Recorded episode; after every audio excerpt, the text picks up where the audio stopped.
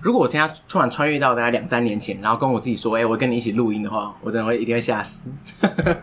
因为我大概从好几年前就是在 PPT 上面看你的文章。是，我先自我介绍一下，我是尤尚杰，我是玛雅人，欢迎收听《解锁地球》。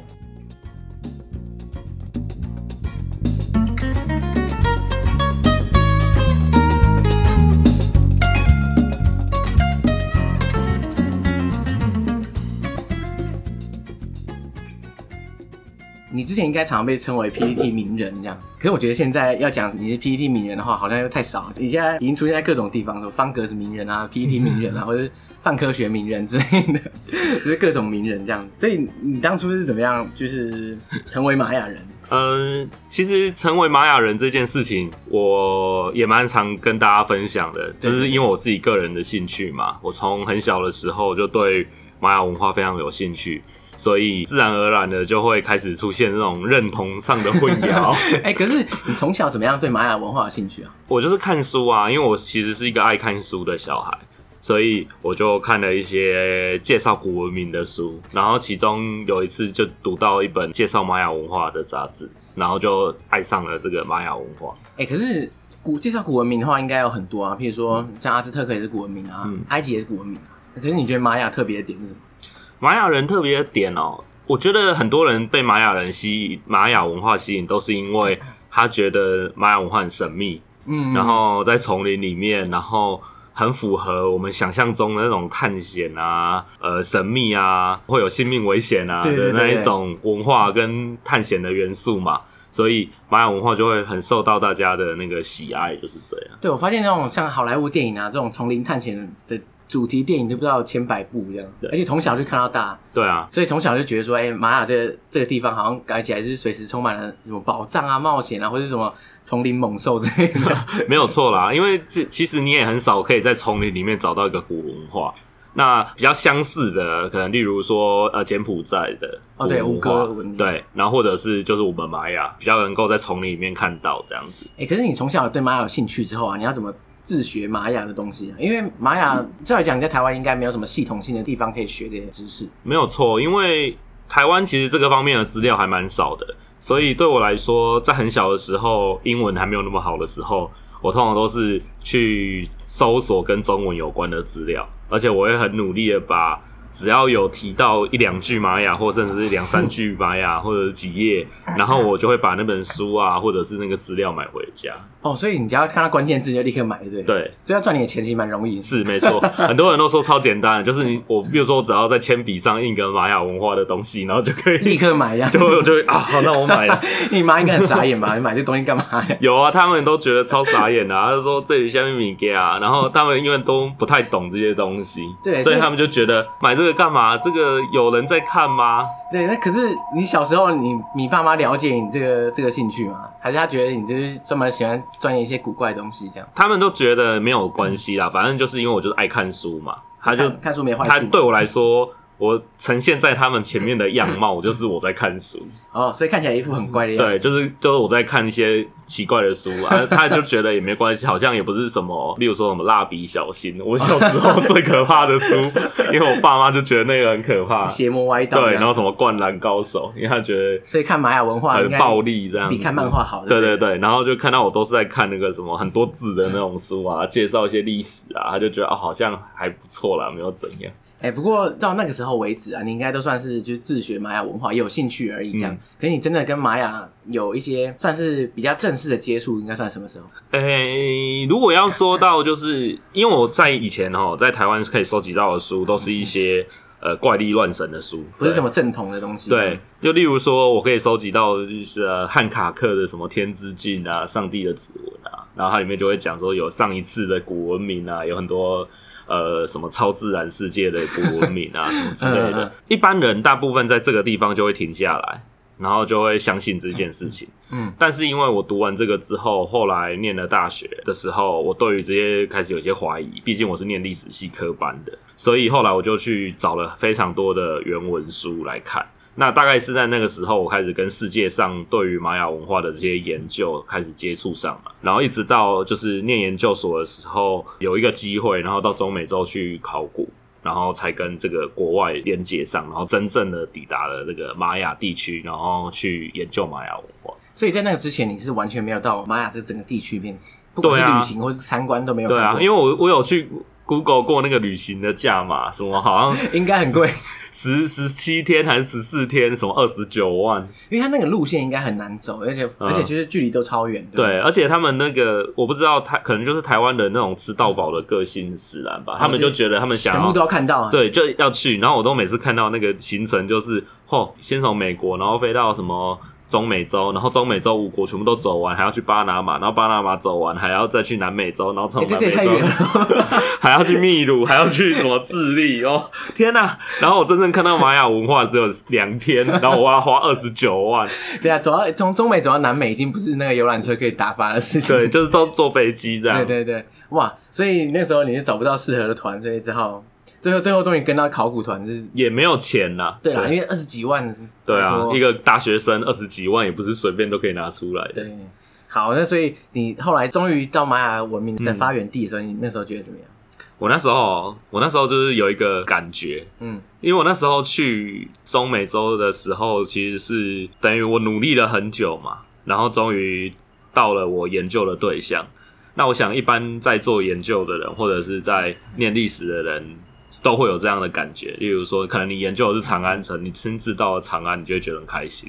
那我那时候也是，我就到了一个遗址，然后那个遗址就是我那个月要在贝里斯这个国家哦，叫 c a h o Patch 这个遗址，我就要在这个地方工作。那我就看着那个神庙，我就觉得很感动，好像快哭出来，就是终于看到我人生中第一座玛雅神庙。就你钻研了个老半天啊，终于看到本人那种感觉，没错，就是终于看到玛雅本人这样。然后回到家的感觉。 对对对，然后然后后来那个美国人就跟我说：“哎、你为什么要那么那么执着，那么执着，或者是你看着他发呆干嘛？他就是一座普通的小神庙，因为他就是一个真的很矮的小神庙。对，可是对对美国人来说，他离玛雅很近啊。是啊，然后我就说，哦，嗯这个因为从我从小就很想要做这件事情，而我今天终于做到，所以我觉得很感动。嗯，但我我不知道那美国人心里怎么想，他可能心里想说在笑、欸，不是啊，可是他跟你是同行嘛，对不对？他他应该有这个类似的感觉才对啊。对对对。可是因为我我参加的那个东西有点像是呃暑期的那种考古学校，所以它不是一个正规的考古队，我是作为一个叫法伦蒂尔的角色，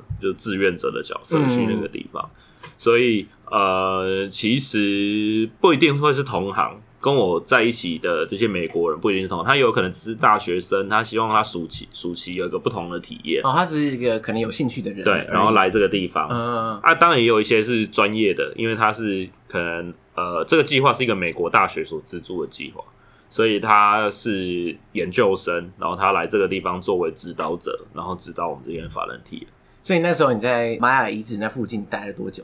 我在那一次待了四周，就是二十八天，嗯然后我去了瓜地马拉跟贝里斯两个国家的一些遗址。嗯，所以那次结束之后，你后来又又再去了很多次。目前总共又去了三次中美洲，嗯，我人生就是没有想到说，就是可以一直到中美洲去。然后我觉得我搞不好是台湾很少数可以一直重复去很多地方的 人。对，上次你不是跟我讲说你你在搭飞机回来的 时候，在飞机上碰到一个人，然后他问你去干嘛，然后你说你在那边、呃可能做考古工作，嗯然后马马上就知道你是玛雅人。对啊，我们那时候有时候都会问到这些事情啊，例如说在当地，嗯或者是有时候在遇到的人，然后他就说：“哎、你去中美洲干嘛？”对啊，我总不能说呃我去去玩，好像也不太对。然后对，讲说嗯没有没有，只是去干嘛干嘛，好像在欺骗他。然后我通常都会说：“哦，就是去考古。”嗯然后有缘的人就会说：“哦，你就是玛雅人。我对就”对，啊你可能是唯一一个台湾人会在那边考古。对，就是唯一一个会在那边考古 的人，很然后好我认就好 吧，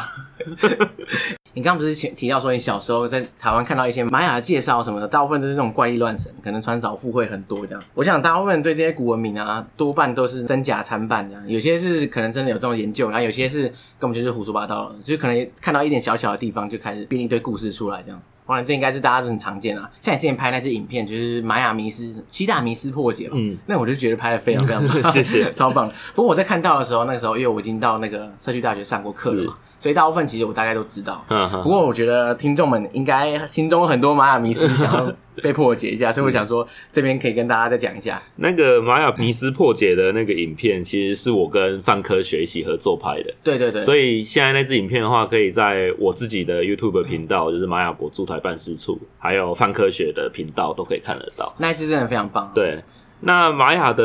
实在太多迷思了啦，其实也不止七大迷思。我不知道为什么我们玛雅人在这个世界上就是很容易被误解。对对，对常被误会，我不知道为什对么这啊，样。第一像像第一个有有时候常常被误会说什么呃玛雅人已经全部都消失了，嗯，可事实上还有一大堆玛雅人活得好好的，超级多的，很多人就会问我说：“哎、老师，你去中美洲，那你真的还看得到玛雅人哦？玛雅人不是已经全都不见了吗？”然后我就说。没有，你还可以遇到很多野生的玛雅人， 就非常多玛雅人在路上走来走去，活得好好的。对，就很像是如果假设有个外国人跑到台湾来，然后说：“哎、台湾人不是灭绝了吗？怎么还一堆人走在路上？”大家应该觉得很傻眼。一个文明的毁灭，它是文明的毁灭，但是不太可能会是整个人群的消失。对，不过现在所现存的玛雅人其实人数还真的不少哦。目前的话，我根据我在比如说一些资料上看到了，全世界目前还有可能八百万的玛雅后裔生活在这个世界上。就等于说他可能以前是就是玛雅那个文化遗留下来的人，可是可经过有可能混血啊，可能各种方式，可是有玛雅血统在身上啊呢，可能对对还是很多人。对啊，而且这些人他是现在散布在各地嘛，有比如说在其实，在纽约啊，还是美国的一些城市里面，都有一些玛雅社群。哦，真的假的？对啊，这些玛雅社群他们有时候也会进行一些文化附赠的运动，例如说去教玛雅语啊，或者是举行一些传统的仪这式很。有趣耶，所以他们在对于自己的认同上，还是觉得说，哦，我是一个玛雅人这种对嗯感觉。对，即使现在没有一个国家叫玛雅，但是他们都传承一样的文明下来的。特别是在亡灵节的时候啦，亡灵节因是为 亡灵节是一种中美洲的节日，我都开玩笑说它叫中美洲清明节。 哎、的确有点像，对不对？对啊 嗯，它就是一个纪念祖先的节日。嗯那像《可可夜总会》这部电影就是在描述亡灵节。你觉得可可夜总会描述的还算贴切吗？其实我觉得《可可夜总会》拍的非常好，我很喜觉欢得这部电对影哦。狂哭一波。对，然后我觉得这部电影除了感人之外，它还把一些亡灵节的精神的确有把它拍出来。然后它里面融合了非常多的中美洲古文化的元素跟思想在里面，所以我看了其实蛮感动的。就是我看了之后，我就觉得哇，这边就是玛雅的东西， 那个就是阿兹特克的某个思想，哇，这个就是提奥蒂华干的神殿。然后我每次都这样跟我太太说，我跟你讲，这边就是什么什么，然后她都翻我白眼。呃，太太放空 这样，他来放空啊，他就觉得我是来看电影的。对，要跟我讲这些五四 三。哎、可是我觉得还有一大问题就是说，嗯其实很多人会把阿兹特克、玛雅或是提奥蒂华干这嗯些中美洲著名的文明搞混，甚至有些人会搞混到印加区这样。对，对，因为大家分不太出来这到底有什么差别。是而且有些地方巨观来看，其实还真的有点像。是是是，因为呃，这个可以回到一个我们学习的历程里面啊，因为我们在台湾对于中美洲文化不是很了解嘛，那我们常常会说，就是中南美洲有三大古文明，有嗯玛雅、印加跟阿兹特克。对，所以久而久之，大家就会就会以为就是中美洲只有这三大古文明，然后加上印加在南美洲，然后阿兹特克跟玛雅都在中美洲，所以就会认为说，哎、玛雅是不是结束之后就变阿兹特克文明？就是有一种然后好像朝代更迭的呃对，感觉，就是把中国的朝代带入到中美洲的这些文嗯古文化里面去。可是他们比较像是多元并立这样。对要知道的是，中美洲其实也是个很大的一个地方，那它并没有形成一个统一，整个中美洲被统一的状况。所以阿兹特克文化是一个另外一个发展出来的文化，然后玛雅文化是一个发展出来的文化，但这两种文化有没有交流？有，但它有没有互相的攻击？也有，但它有没有完全的互相征服是没有的。我像我之前前一阵子有一个朋友就跟我说，他在那个 Line 上面有一个群组，然后大家在讨论一些事情，然后有一个老师就拿了阿兹特克的太阳历法石放在那上面，然后就说这是玛雅文化非常珍贵的产物，是七情一扎成的东西。然哦，后你说他那个东西明显就是阿兹特克对人，然后他说是玛雅，对对对，然后啊，这个就很常见嘛，因为很多时候你去打呃 Maya Calendar 会出现的其实 是是阿阿兹兹特特克克的太阳历法石。以前都有很多的事情案例都是这样。嗯嗯然后后来我那个，因为他上过我在信义社区大学开的课，对我们是同学，对对对，对可能是那个同学，他就赶快回他说，呃，不是哎、这个根据我们那个玛雅文化的老师，他跟我们说这个是阿兹特克的东西，不是玛雅的东西。嗯，然后那个人还呛他说：“那恐怕你们的老师没有很认真，或者是没 有没有真的去过中美洲研究。这么呛，对不” 对？然后我心里想说：“嗯，那要传我跟阿兹特克太阳历法时的合照给你看吗？”所以他其实被混淆的情况下应该是非常多。即使像他那个人，他可能到过现场，可是他现场在介绍的时候，搞不好介绍的时候就有问题。也有可能，因为其实我像我今年三月去了中美洲一趟嘛，然后因为肺炎的关系，所以逃难回来台湾。在那个旅行的过程之中，其实有一些的向导，他们接受向导训练，讲的是很早期的玛雅历史的认知。因为玛雅历史一直在变嘛，对不对对对，所以像我们有在读现代的新研究的人，听他们的介绍就会觉得，哎、这边好像不太对，那边不太对。所以我我的我在那个旅行团的功用就是跟大家讲。新的玛雅研究其实是怎 样，然后扮演一定程度的尼可罗宾的角色，就是我会看着那个石碑，然后开始然啊后开始解解读 说玛雅文 字。你然后那那那个导游应该觉得很爽啊，有有人帮他有做有这个工作，这样有大家有旁边看就好， 当地的导游都傻眼啊了、换他跟团。， 对，就是他就看到我这边，呃，这个叫做呃什么 Hasao Chang Kahuyo，这是他的名字，然后下面他干的什么事情，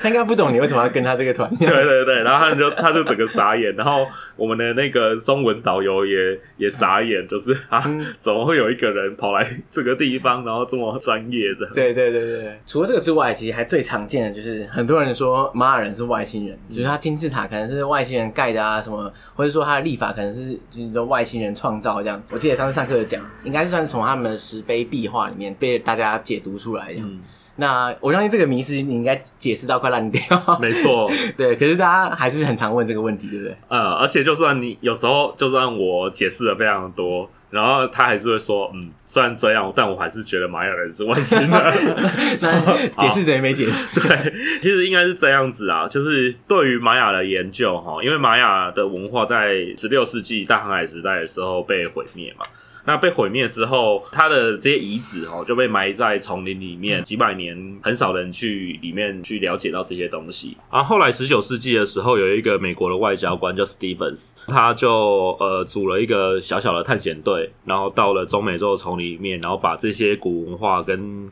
失落的城市，然后介绍发掘出来给啊，介绍给欧洲的人，他写成了两本游记。那其中有一本游记，就是第二本，他在尤加敦的游记已经被马可波罗出版社出版了，就是《玛雅秘境》这本书。那在这个东西发现之后，就开始欧洲有很多人来讨论说，玛雅人他们是怎么出现，这些城市怎么出现？他们其实不太相信玛雅人可以建造出这样巨大的城市啦。可是那这很意外嘛，因为很多古文明建造出来的城市也都很大啊、嗯，那为什么玛雅人就不行？因为他们其实现实上对于玛雅人跟美洲原住民是有歧视的。哦我非常鄙视他们。对，他们认为说他们很懒惰什么的，然后所以不太可能。那 Stevens 他在书里面他就有提到说，他觉得玛雅人完全有能力建造出这些城 市，哦，所以他是挺玛雅人的，对，他是挺玛雅人派 的。那在欧洲就有超多派啦，例如说他们会认为是由呃维京人派的维京然后 人，对维京人创造的玛雅中城美市洲这的样子古文明，然后玛雅维京人就突然不见因为了，维京人以前曾经殖民过那个呃纽芬兰地区嘛，他他们其实是最早到达美洲哦，的欧洲人。你说在一四九二前维京人就已经去过，，对，只在那边他们那边建立了一个殖民地，就是好像是红衣艾利克的时代，他们就建立了一个殖民地在那个地方。只是后来很这个殖民地好像因为严寒，然后因为美洲原住民的攻击，然后加上食物生产不容易，所以很快被放弃了。所以严格来说，欧洲人第一个到的绝对不是哥伦布的，对，只是哥伦布比较有名，他可能是有 留下一些记载啊那些的。是是是，哇，有这种事情啊！对啊，哇，长知识，长知识，奇怪的知识增加了。 真的又奇怪的知识又增加了。我们今天的都是奇怪的知识，没。错，对就是我我是专门收集一些奇怪知识的人。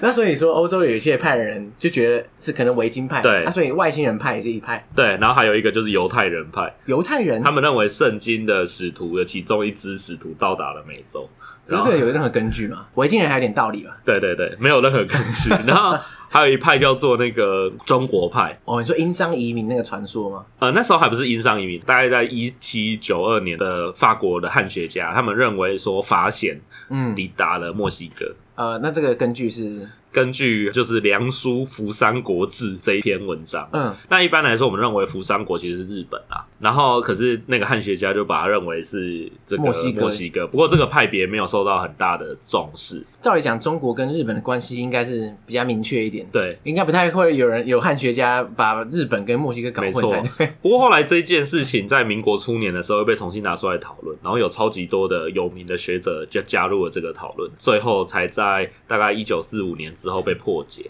我哦觉得应该不是这个。对对对，然后最后才后面才出现了殷商的假说。 OK，那那个等一下倒是可以讲一对下。对对对。 所以外星人派是怎么蹦出来？外星人派就是在这样的背景之下嘛，因为我们不相信，我们不相信玛雅人可以创造这些城市，所以后来在这种各个人类至少还在人类范围里面可以猜测的东西讲完一轮之后。接下来就来讲外星人好了，因为开始一后面的已经开始出现呃，大家会有想象说有所谓的外星生物，这样太空登陆什么之类的，所以大家也在这个时候哈、开始出现了哦，玛雅人有太空梭啊，啊，玛雅人其实是外星人啊，然后我们就把我们对外星人的想象灌在玛雅文化上面的这些呃这些东文物上面，我就觉得有时候觉得很奇怪，难道外星人一定要长得像人吗？对啊，外星人可能长得跟我们我们根本就认不出来那种，对啊那种那种，所以以其实我们对外星人的想象都是我们人类自己想象，而且会与时俱进。而且之前科学家也说、啊，外星人其实蛮几乎没有可能长得像人，对对，啊因为不可能嘛，你就两个不同的星球，然后各自演化出来，然后就长得一模一样，对啊，怎么可能有这种事？难道说只有猴子可以进化成高等生物吗？ 对啊对啊所以这个一定是有问题的嘛。我们如果把我们对外星人的想象，然后灌在玛雅的文物上，那你自然而然就会觉得哦，玛雅人是外星人。可是其实这个在逻辑上其实是有一种谬误存在的。嗯，然后加上，其实玛雅人兴盛的这个时间，哈，是从西元两百五十年一直到西元八百年，嗯在这个世界上，同个时间是什么时候呢？这个时段大概换算成中国历史，大概就是三国时期，然哦后到对对对，唐朝。嗯，那如果是这样子，为什么外星人不去找世界上其他更先进的文明交流，一定要跑来我们这个玛雅的乡下找一群只会用石头的人呢？那那这个其实都有很多很多的问题跟不合理的地方嘛。我觉得外星人学说的不合理的地方比合理的地方多，非常非常的多。它有任何合理的地 方吗？哦他想不太到没有什么合理的地方，对只 说是实这个很有在的戏剧，性，对，所以大家非喜常有欢。戏剧性。每大家次听到大家非常就爱讲真实的东西，大家会觉得很痛很苦无聊这样子。对对对。我觉得玛雅人是外星人的一部分，这种传说啊，也后来把那个玛雅人的末日预言搞得大家很紧张，也因为大家会觉得说哦玛雅人很神秘啊，他们有可能是外星人，所以他们可能知道很多。所以当那个二零一二年前后的时候，大家不是说哎玛雅人预言世界末日，大家就对觉得哇好恐怖、哦，玛雅人好像很厉害。然后呢，他预知未来的话是不是很准这样子？这个的确啊，蛮多的人会对于二零一二预言非常的恐慌。我认为其实都是不了解玛雅文化跟不会玛雅文字的关系。但是这世界上好像也没有多少人会 玛对雅对 文对，字，好像也不能怪大 好家。 不能怪大家。那就是呃，其实玛雅的这个末日预言来自于长纪年历这个东西。长期年历是他们一种记忆时间的方法。对，一种计时间的方法，它是采取一天一天累加的方式，嗯，然后这个周期总共会在五千年为五千一百二十五年为一个周期。那时间的起始点是西元前三千一百一十四年的八月二十三号西元前三千一百一十四年。的八月二十三号，哇，所以他们很久很久以前就开始记这个东西并没有，这只是他们一个神话般的起始点。哦，所以他们记了之后再回推回去，那是第一对天。对，他们是在中间，我们大概发现他在西元大概两百多年的时候开始使用这种历法，然后他们把起始点定在这一天，哦，可是为什么是那一天？哦不知道。因为现在他们也也不可考，他们对 过去再怎么想，对，就也不不知道为什么。那它是会经过十三个十四万四千天十四万四千天乘以十三，就是他整个纪年历嗯的的周尽期头这的样。周期的尽头。嗯，那换算回来就是二零一二年的十二月二十三号。所以这个他其实并没有预言什么末日嘛，在玛雅人的说法里面，他们并没有说那天叫末日，因为其实呃所谓的末日预言的末日哈，是我们对于历法的最简单的想象，因为欧洲人一直相信有欧末日观，对，所以就是他们审判日认为这样子对他们认为，就是立法到了终结的尽头，或者到某个时间点就是末日，然后这个世界会就常重新出现。但对玛雅人来说，时间是一种循环式的概念，所以其实不一定会是在尽头就是一种终结，它有可能是开启了一个新的时代，可能就变成新的周期对什么的新的周期的出现。所以，如果就是欧洲人，如果用他这个思维去套用在玛雅历法上，就觉得说，哎、你怎么只记到这里？那是这边是不是世界末日？没错啊，，没错。所以网络上就有梗图说，哦，其实是什么玛雅人日历只刻到那边，忘记刻下面之 类的。就是几千 年，就是几千年前，大家随便刻了一个日历啊，对大家都紧 张。对对对，然后开始的是他们还把那个日历用他们画漫画上的日历，还是阿兹特克的太阳历法师， 又来 了，又来来。了。但是阿兹特克不是我们玛雅哦，所以你应该一天到晚在解释这个阿兹特克跟玛雅的问题，这样子。也是 啊。对，那我们其实对于玛雅的这个真正的有刻到末日预言的这些石碑，其实很少数啦。嗯， 那目前唯一比较确切的指出那一天的一个石碑，其实在呃墨西哥有个遗址哈被发现。那这个遗址里面呢，就写说，呃，就二零一二年十二月二十三号那一天，然后就是会怎样怎样。那但是会会怎样的这一段已经断掉了，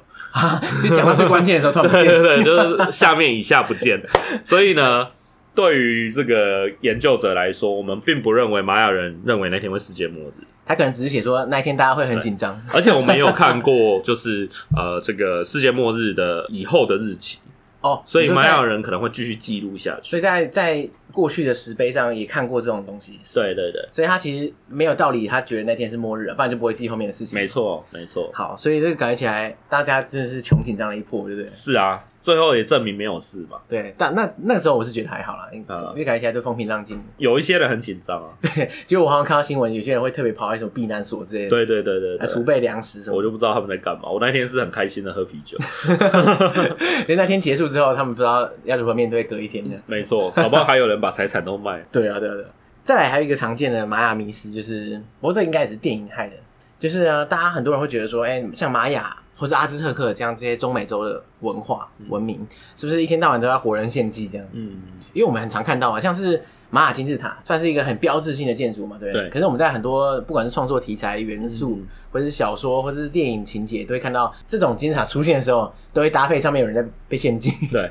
这个这个到底典故是来来自哪里？这个应该是这样说，就是玛雅人有没有献祭有，但是玛雅人的献祭不是我们想象中的那种状况，因为我们想象中的状况好像是玛雅人他会带着人上去，然后把人的心脏挖出来，就像阿波卡列陶那样。对对对，但这件事情是存不存在？是存在的，的确是这样。但有一些时候其实是王族的自我献祭，哦，你是说他自愿被献祭这样？，对，但这个自愿献祭当然不是王族的心脏被挖出来，当然也有这样的情形啊，嗯就是王族自我献祭，然后被带到洞穴里面，然后直接就是头敲破他的头，然后让他死在洞穴里，这样。哇，所以他会说，我希望牺牲我自己去，对对对，被献祭换取这个城邦的某些未来，或者是下雨这样子。哇，我真的很少听到就是王族会自己把自己献祭。应该是贵族，我们嗯会说他是贵族。那还有一种是战俘，就是战争的俘虏，他可能会被抓到祭台上面，然后献祭，这都会出现。嗯但是所谓的王族自我献祭，是指说他们会割自己的手掌，或者是穿过用绳子穿过自己的舌头，或者是割自己的脸颊。那最有名的当然就是大英博物馆里面的雅克奇兰遗址的呃门楣，它上门楣面对它有一块石板，嗯，那这块石板上面就刻着他的那个雅克奇安城的国王跟他的太太，就是皇后。那皇后名字叫 Lady Shock，就是鲨鱼夫人。嗯然后他把那个绳子穿过自己的舌头来献祭，所以是用这样的方式，不是牺牲自己的生命。嗯对，不过绳子穿过舌头， 感觉也不太 OK 的。对，就是有点痛苦的感 觉。对对对这样子。那呃，当然，玛雅人可能会为了让他这个更加快速的，好像接触到神灵，然后也降低那种痛的感觉，所以他们用灌肠的方法，他们会灌肠，他们有发明灌肠的工具，然后把酒跟一些迷幻药灌肠灌到肠道里面，很快速的吸收，让他们很快速的进入到迷幻的状态。哦，所以绳子穿过去就觉得 OK 啦。，啊对对对，所 以、呃我们在那个那块石板，它是一个连续画。第二个石板就是画说，他把绳子穿过去之后，他出现了幻觉。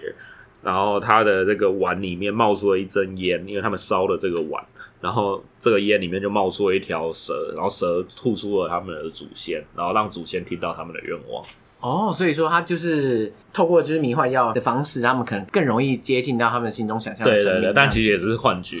对，可是那个幻觉有某种程度上也反映他内心的想象，，对，没错，就那种感觉。对，就是有点像是有一些人最常听到的什么呃亚马逊死藤水的那对种对对，感觉嗯我最近也听到别人分享死藤水呢，他也是那种可能过去他们这种萨满文化的时候，他们会用死藤水的方式产生出幻觉，然后让他们更接近神或者更接近自然这种没感觉。错，嗯就所是以这样子。所以玛雅也有类似的东西，对，我们认为应该他们也是会用迷幻药，可是现在没有传承下来。其实可能有，但是我没有试过， 可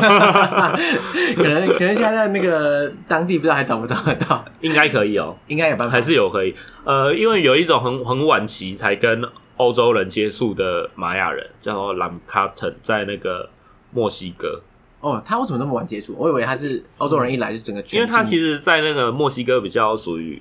落后的地方，然后他们有意识的拒绝跟欧洲人来往。欧洲人也大概觉得这个地方是什么不毛之地，所以他们就他也不理他们。对他不对，因为他们就在那个丛林的深处这样。哦，对啊，就也没有什么好占领的。呃，就好像那个葡萄牙殖民巴西，但他巴西至今还是出现过，还是出现很多没有跟外界接触的原住民。对，巴西那么大，怎么可能全部都殖民到这样？嗯，啊对啊，所以就大概是这样子。那我们就可以从那里面收集到一些很原始的萨满信仰的状况。哎、所以你刚刚讲到那个，他们透过萨满信仰，或是透过一些迷幻药，可以接触到他们可能想象中的神。嗯那他们他们的信仰系统是怎么样？它是一种萨满宗教的信统。那玛雅人的宗教其实本身就是一种多神论，比较接近这种泛灵信仰那种感觉。对，就是各种信仰，然后也有抽象的，也有实在的，就是比如说它有什么下降之神，下降下降哦呃下降本身是一种抽象的信仰，下降还有神哦、对其实下降这个事对情，而且下降之神后来非常的流行，在玛雅的后期，所以如果你今天去旅游，有去过土论，或者是去这个奇琴伊扎，你就会，尤其在土论，你会看到非常多的下降之神的可是下降它可以干嘛？它可以管下降，就是 我我是说下降之神的的它它的用处，或是它的它的神威到底是什 么？这个我记得没有错的话，下降之神其实它并不是一个真的管只管下降这件事情，而是它还是有一点，就好像是说从神的这个神性跟神的法力从天上降下来。哦，所以等于说降临人间这种对，感觉。哦降临人间那种感觉。那一般对于玛雅宗教必须有一个概念，就是说，很多人我们在信仰道教，那道教其实道教的神职的系统其实是现世的折射，就是说，在过去古代皇帝统治时代，道教就说唯一的天神叫做玉皇大帝，嗯，然后玉皇大帝底下有很多不同的官员，哦，就跟人间其实没两对，《样。西西游记》里面就说哦，所以我把孙悟空封分封成一个小官叫弼马温，嗯然后他也有一些什么文官、武官，然后有武将、有天兵天将，其实就是一个现世的生活的折射。对我没有认真想过这个事情。对对，嗯 那现在的道教就会出现一些转变，比如说某个道教的派别就会说，好，现在天玉皇大帝因为民主制度，所以需要改选。呃，对我好像听过这说法，对就是玉皇大帝什么这这一轮换是谁当对什对么对之对类对，的，所以他现在改选，现在是什么关圣帝君当玉皇大 帝这样子，然后我有一天被罢免这样。 不知道会不会会不会被罢免，这个我就不知道了。 除非他们可能想要在天堂盖爱情摩天轮之类的， 他就被罢 免。这个就被罢免。嗯那其实这个玛雅的宗教也是一样，因为玛雅人其实并没有很成熟的官僚制度，所以对于这个玛雅人他们在宗教的想象里面，职位或主管某件事情并不是最重要的，而是你这个神有没有神性。然后神性在玛雅叫酷，就是神圣的。嗯，所以你有没有神性？你有神性的话，你就是一个神，但你管什么不重要。所以像是阿兹特克，我最近也会研究一些阿兹特克的东西，然后喝酒。那阿兹特克人喝酒有个神，喝酒之神这样。对，就是 有一个酿酒的神。嗯，然后酿酒的神其实是一对夫妻，然后龙舌兰酒的根部跟龙舌兰酒就是有两个神。呃根部还要独立出来对管，对对，根 部特别但厉害。但他们没有真的是管，他们只是说它代表了这个东西。哦哦，然后接下来酒醉呢，喝酒醉还有神，而这个神呢，其实是四百只兔子。四百只兔子，然后变成一个神。对，那他们有四百只兔子，然后这 四百只兔子都是喝醉酒，只神。 都蛮可爱的感觉。对，然后呢，妈妈为了为了这四百只兔子呢，所以就有四百个胸部，对，你也越来越猎奇了。对，就是要喂他们这个四百只兔子，这样。啊，哎、我一直觉得中美洲的文明，不管是阿兹特克或是玛雅，都有一种可爱可爱的感觉。对，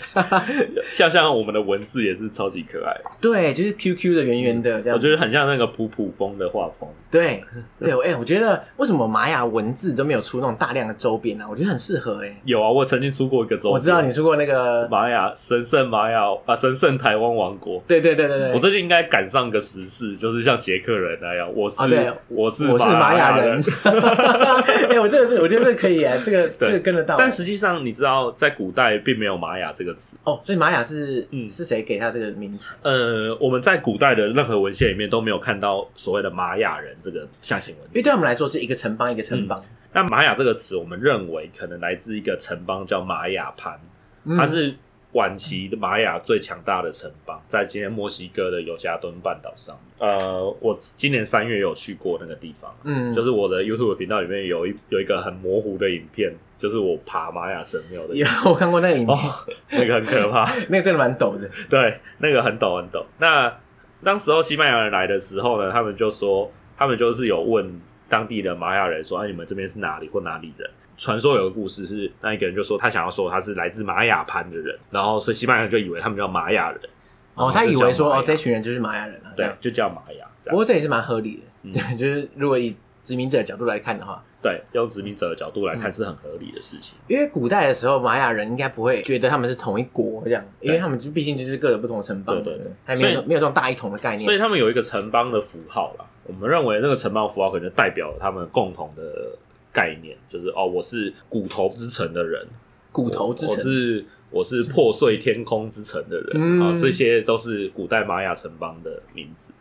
那翻译成今天的话，就是一些很长、很奇怪的英文单 字或者是西班牙文的单字。对对对，因为玛雅人的名字真的是，不管是人名，或是城市名，或是各种是只要是名字的东西，都会弄得很长很复杂。而且就是弄得很像很中 二，很像很像那种网络游戏会出现的东对西。对对对对对，其实其实大家如果要取一个中二绰号，很简单啊，就是玛雅那个君王名字翻开来随便选一对个，，没错，就是玛雅的君王呢，就是他们的名字有分两种，嗯一种是还没办法破解的，所以我们就会把它呃没办法解读的，在早期的时嗯候，所以我们会取一个绰号给他。那例如说牙疼之王，牙然后就 只是一个脸，然后包着一个绷带，然后我们就好，就就就叫牙疼 之王，因为我们根本就没办法破解它，所以就帮他乱取 绰号。牙痛之王，对，好超超乱搞的，然后什么那个呃什么盾牌侯爵，哦，盾牌侯爵这个真的至少有点帅啊。对对对，牙痛之王好像没什么厉害然的。后什么暴风雨的天空啊，什么之类的，哦，对，这个也蛮帅的。冒烟的青蛙，就冒烟系列，冒烟青蛙，我是觉得最废。 冒烟冒烟的那个美洲豹，什么都有很多。所以当初会有这些怪名字出现，其实主要是因为不知道那个是什么意思，所以呢只能看图说故事。对，对对，但后来因为可以解读，所以我们就可以确切的知道它在古代玛雅叫什么名字。但解读出来之后，好像也没有比较好，就是还是一样很，就变成中二很劣路线这样就还是很中二，都原本就已经中二了，然后解读出来更 中二。例如说那个暴风雨的天空啊， 嗯，然后就是他的名字其实还啊，他其实还好，他的名字解读出来之后是一种那个叫做天生卡维尔神，嗯天空生出了卡维尔神。那、卡维尔神是王权的意思。对他只是生来就是当皇帝的料，那对对种对感觉。 那还有一个就是后来被分、翻译出来叫做喷火的美洲豹爪。真的很中 二。 因为我发现他们很爱用豹爪或者美洲豹这种名字。没错，因为这是他们神圣的动物。嗯，然后其实实冒烟的青蛙叫做火之神，就是火生出火焰来。嗯其实这个蛮有意境的，嗯虽然也是有点中二。 对，没错，就是很像会国中生会取的那种什么网络绰号，什么疝气也美洲 豹，煞气也美洲还有豹，大豹爪，啊我对，大爆爪也有， 对对对对对，这些都是我们目前去研究出来的。那当然最有名的就是十八兔，十八兔，嗯十八个兔子。十八只兔子，那它是科潘城代表性的君主。我发现阿兹特克有四百兔，然后他有十八兔这样。其实这个都很有趣，因为呃，你刚才说到十四百兔，对不对？嗯然后在那个在玛雅神话里面，则是有另外一种叫《四百个男孩四百个男孩》。，对，他怎么会有这种集合式的一个人名啊？这种对，这是跟那个地鼠跟三地鼠的概念差不多。没，错，那玛雅 的三位一体但是但是玛雅冲是神话的一部分，就是四百男孩去对抗的，就是某一个，反正就是他去对抗了某一种神。嗯，后来这四百个男孩就被计谋 压死，然后四压百个人一起被压死。对被压死，然后这四百个男孩被压死之后，就身上的天上变成四百颗星星，哦，就是今天某个星座的来源。哦。如果以星座去理解的话，四百个东西的话，好像是一对个合理的概可是念。我觉得四百这件这个数字，或许在中美洲就代表多数的可能性，因为有四百男孩，也有四百兔子，在阿兹特克跟玛雅都有。居然是四百，为什么有是可四百能？是吧？因为二十是他们的就是一个位数，嗯一，然后接下来是二十进位，嗯，嗯嗯所以再下一个位数就是四百，二十个二十就 是四，对，哎、对吼，因为我想到那个时候我们在那个上课的时候，嗯不是有学那个数字进位嘛，对大家都很痛苦，对，没错，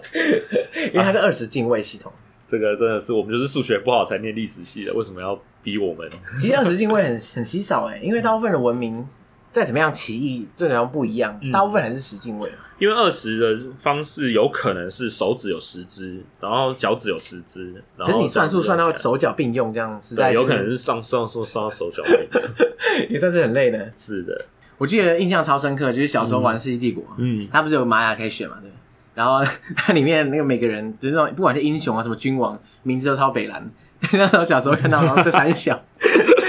我以前也都会玩，我每次断考完之后都去网咖包台八个小时，狂打一波。哎、你是不是果然是只要有玛雅两个字，你就会玩？对对对，而且我都选玛雅人， 好，你真的是从一而终。是啊没错。所以那时候你看到那些中二名字，你觉得我就觉得哦，这个我知道，这个我在书上看 过。他们在做那个游戏的时候，其实没有读到最新的研究啦。对对对，所以他们做研游戏的年代，其实我们都已经翻译出那些名字，哦是哦，那他还嗯用旧的，还是还是用旧的， 好懒哦，对，有点 懒真的很惰。废。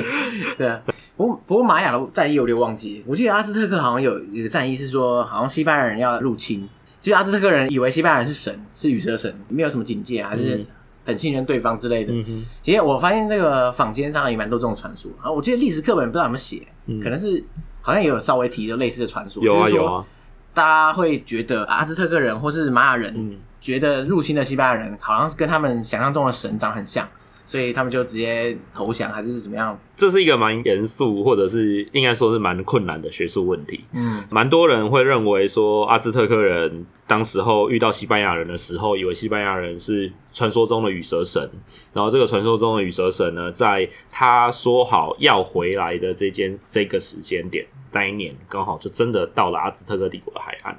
那传说中的羽蛇神又是一群呃有着白色皮肤、留着胡须，然后穿着长袍，有时候还穿着凉鞋的一个人，然后刚好跟西班牙人的形象是一样的，就是白色的胡须，穿着长袍，然后留着胡须的人，所以他们就以为这些人就是羽蛇神。嗯，然后最后就被消灭。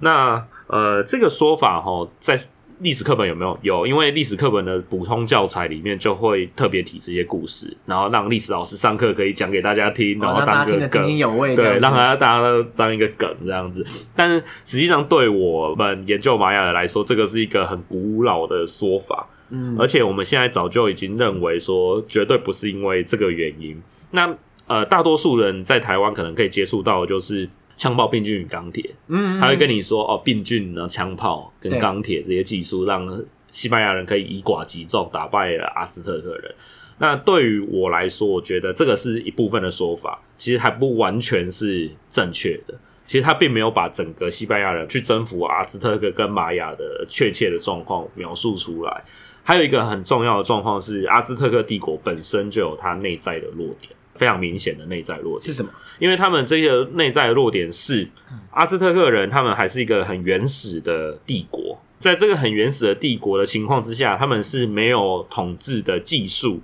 可以去控制每一个地方跟他们征服的地方。哦，所以说他们虽然看起来好像幅员很辽阔，但是他们的中央控制力很低。对，他们的中央的控制力很低，就是国王可以直接控制的地方，其实就是墨西哥城，就是他们首都铁洛兹提朗城周围跟铁洛兹提朗城本身。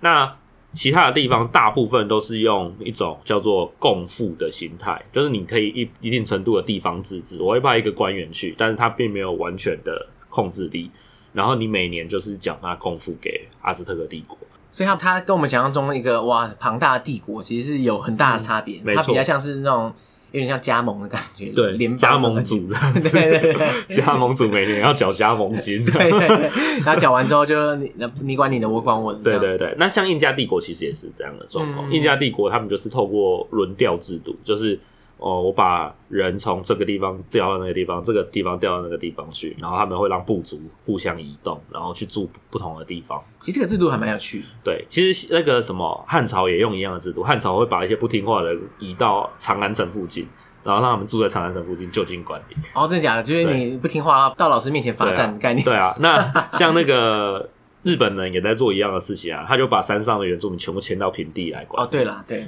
对啊，那所以说像这些中美洲、南美洲的古老帝国，他们大部分也是用类似的方嗯对，式，所以所以呢，呃，到了西班牙人来的时候呢，这个它其实是构成一个恐怖的平衡。对我来说，就是说阿兹特克人他构成一个巧妙的平衡的状况。可是这个平衡的状况呢，只要有一群人忽然进来这个地方，它就有崩解的可能性。哦，他们本来的关系其实就不是一个团结一致，对然后现在有有外敌入侵的时候，他反而会突突然崩坏这样，因为西班牙人一开始进来的时候，他也不是真正的入侵，他只是先来看看情况，他只是来了之后，然后被当做说我们在接嗯触，所以我们会他会有不断的接触、接触、接触，但他并没有真正的直接去攻击某个地方。嗯所以他那时候还不算是一个敌人或是一个外患，没错。那所以西班牙人进来之后呢，他们只有几百人。对于阿兹特克国王来说，一百一两百人，那对阿兹特克王来说，他们就觉得啊，这好像没什么，没有威胁性，对，没有威胁性。然后他们就开始在阿兹特克帝国的领域里面四处的游走。那其中他们游到一个地方，就是在墨西哥附近，叫做呃丘鲁拉。 ，Chorula 呃丘鲁拉这个遗址，他们其实是一个独立于阿兹特克的城邦，他们跟丘鲁拉人就底拉斯卡拉人决战，打了一仗，然后打赢了。打赢之后呢，这个底拉斯卡拉人就觉得，哎、这群人厉害哦，所以就跟他们结盟。啊、所以，所以这群这群人就跟敌对于阿兹特克人的部族一起结盟，这样没错，所以他们就结盟之后，然后于是是两三百个西班牙人背后跟着一群跟他们结盟的印第安人，对然后最后浩浩荡荡的走往首都。所以这时候的阿兹特克国王他必须做出一个决定嘛，阿兹特克国王的决定就是我送礼物给他们，哦，所以他不想跟他打，对，然后他所以他送了礼物给他们。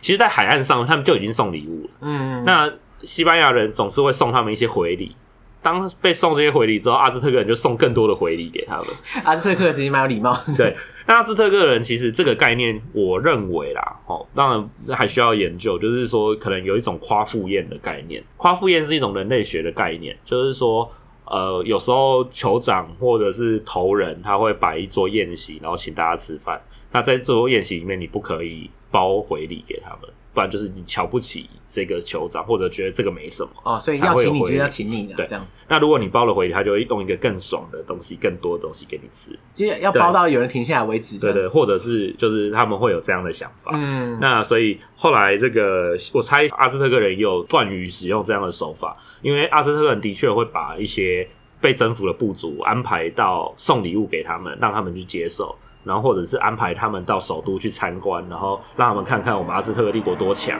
然后让你心悦诚服。这有点像是什么呢？有点像是我常常会讲说，有点像日本人在统治原住民的状况，因为日本人那时候也是把一些原住民，例如说莫罗那鲁道，带到了东京，让他们去参观东京，哦，那时候有这个事情，有这件事情，哦然后参观他们的海军，然后用海军发炮，然后来威吓他们。表面上让你参观，可事实上就是给你警告的感觉，嗯没错，那荷兰人其实在统治希腊雅族的时候，也是用类似的手法，嗯就地方集会。那所以后来莫纳鲁道回到回到部落的时候，就当然就讲了那句话嘛，然后也被拍到电影里面，就是日本人，我去参观日本，知道日本人跟左水溪的石头一样多，我们绝对不能反抗日本。嗯，那我觉得也是一样的意思。那但是这些雕虫小技对于已经经历过现代民族国家洗礼、文艺复兴、振兴政治洗礼的这些西班牙人来说，当然就是雕虫小技、啊，他们不会认为是怎样。最后他们就用了一个做法，就是当他们被安排到访问铁洛兹提养城的时候，他们绑架了阿兹特克国王。直接麻痹了这个帝国的中枢。在这个过程接触的过程之中，阿兹特克人有没有认为他是神呢？没有，在《西班牙征服信史》这本书里面就有写到说，阿兹特克国王对他们说：“啊、听说我的臣民都说你们会发出闪电，你们是神。那我今天看到你们之后，我确定你们是跟我们一样是血肉之躯。哦，他们一开始可能有一些枪炮，然后就是声音很大啊，然后嗯对喷出火光这样子，大家觉得很恐恐怖这对，样。没错。可是其实，在更多接触之后，他们觉得，哎、其实也没什么了不起，对没有错就是凡人而已。那所以那这个说法到底怎么来？就是后来根据我们的研究哦，这个说法其实是征服过后有一个传教士叫萨哈滚，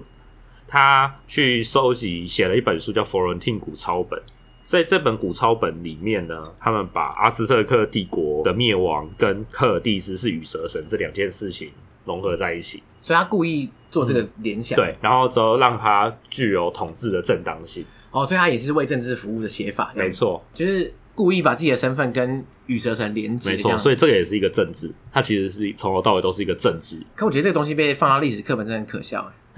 没有办法，因为我们目前也没有什么好的故事可以吸引高中生对的，，有戏剧性的大家就喜欢， 对，只要用这种戏剧性的 东西。所以这样说起来的话，阿兹特克人或是玛雅人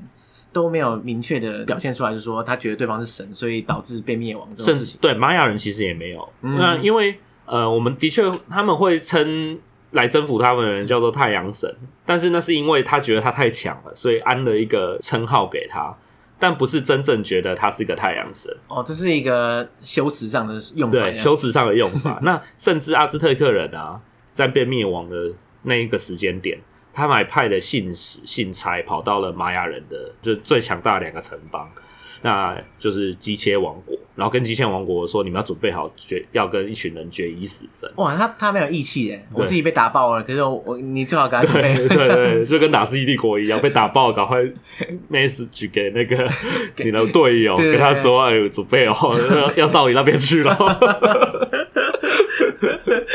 真的是情义相挺，真的是情义不过后来还相是没啊有挺逃过一劫，还是没。有，还没有，还是没有成功。我们今天讲了很多那个玛雅迷思，其实我们原本的规划是讲玛雅迷思之后，然后接一些玛雅在地的旅行啊，还有一些嗯，玛雅文化的一些特色这样。不过看起来 已经快一小时 了，所以应该是不太可能讲完。没关系，我们就先停在这里。然后呢，下一集啊，大家不要千万不要错过。就我们接下来会讲一些，如果你现在要去玛雅旅行的话，玛雅这个地区，其实它它横跨的部分其实很多嘛，对不对？像贝里斯啊、萨尔瓦多、瓜地马拉、洪都拉斯、墨西哥，都有一些玛雅文明的足迹。那这些地方到底要怎么去看？而且重点是，大家现在如果去看这些地方的话，应该是如果没有什么背景知识，应该是看得一头雾水，就是有很多石头这样子。这样的话就没什么意义。所以呢，我想说下一集的时候，我们会更环绕在旅行上，然后呢，再从文化的方式让大家切入，说，哎、如果你到玛雅遗迹，到底要看什么东西？好，好，那很感谢玛雅人。我也谢谢大家，对，那大家记得一定要准时收听下一集这样子。然后我们现在切掉之后，等一下继续录音。 好，这一集也要听。对对对。